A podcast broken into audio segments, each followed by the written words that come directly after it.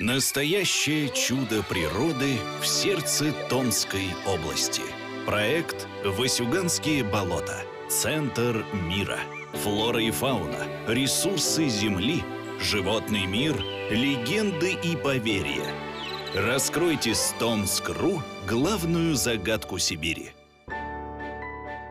Болото не принято показывать гостям, которые приезжают из другого региона. Даже сельские жители, которые живут рядом с ними, вряд ли считают их привлекательным местом для прогулок. Как правило, природу на болотах представляют мрачной, серой и однообразной. На самом деле, если оглядеться вокруг Новосюгания, в летний день можно заметить немало любопытных и ярких цветов рассказывает доктор сельскохозяйственных наук Лидия Нишева. Дело в том, что растения сами по себе интересны, очень интересны. Почему? Потому что они живут в условиях болот. Болоты – это особая растительность, это особые экосистемы. Они вроде в переувлажненном состоянии находятся, а с другой стороны, они первые подвержены засухе.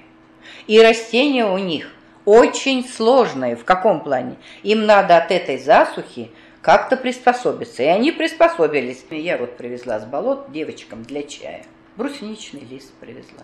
То, что лежит на поверхности. Конечно, вахту, это надо уметь ее. Это уже знали травники. Так же, скажем, как и в горных. Когда-то много знали, потом меньше, меньше, меньше, меньше, и все совсем меньше. Существует даже научно-популярная книга с названием «Аптека на болоте». По-своему любопытны все растения Васюгана, но мы расскажем лишь о пяти самых интересных.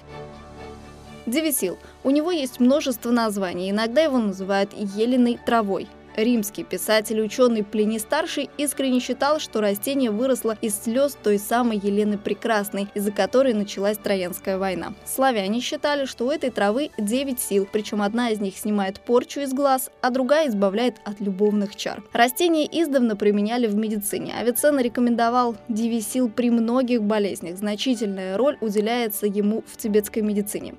В средние века в Европе универсальным средством от всех болезней, даже от чумы, считалось девисиловое вино. Его называли напиток святого Павла. Особенно много его потребляли в 15-16 веках в Германии, там даже существовали специальные девисиловые вина корни. Самыми полезными считаются корни и корневища. Их можно использовать в качестве отхаркивающего, они улучшают пищеварение и обмен веществ, а также содержат другие полезные биологические соединения. Если сварить корни с сахаром, они напоминают напоминают по вкусу имбирь. В 19 веке их использовали в России как пряность, когда готовили торты и спиртные напитки. Кстати, девисил активно выращивают на дачах. Он хорошо дополняет цветники и неприхотлив в уходе, не говоря уже о его полезных свойствах.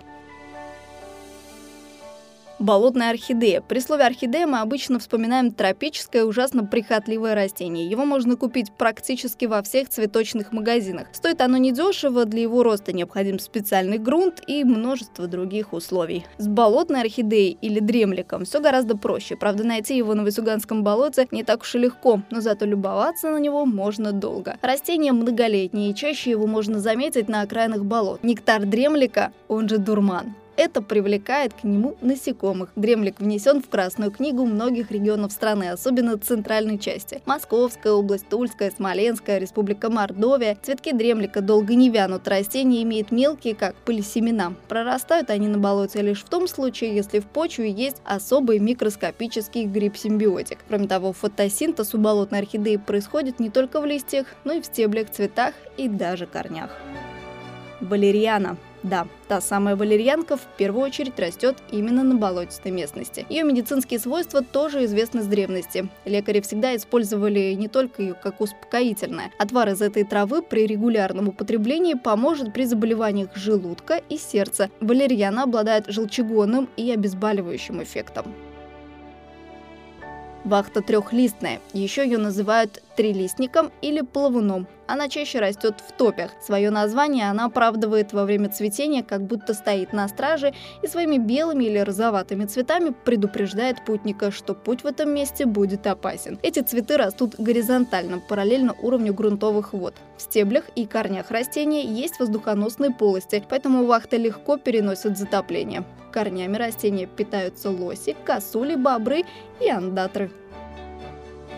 Болотная герань иной раз растет в огородах как сорняк. На герань с сильным запахом, который обычно выращивают на окне, она ничем не похожа, но болотную герань тоже используют в качестве лекарства. Настой травы этого растения способен вызвать уменьшение ритма сердечных сокращений, его стоит пить при коликах, а также болях в ушах и даже при резком ослаблении слуха. Что касается народной медицины, то здесь настой травы этого растения используется в качестве вяжущего и гемостатического средства, а также и при ревматизме, подагре, дизентерии и почечно-каменной болезни. По большому счету растения тоже прибыльный ресурс болота вместе с дикоросами.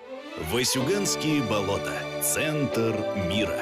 Какие тайны хранит главная загадка сибирской природы? Открывайте новое с Томск.ру.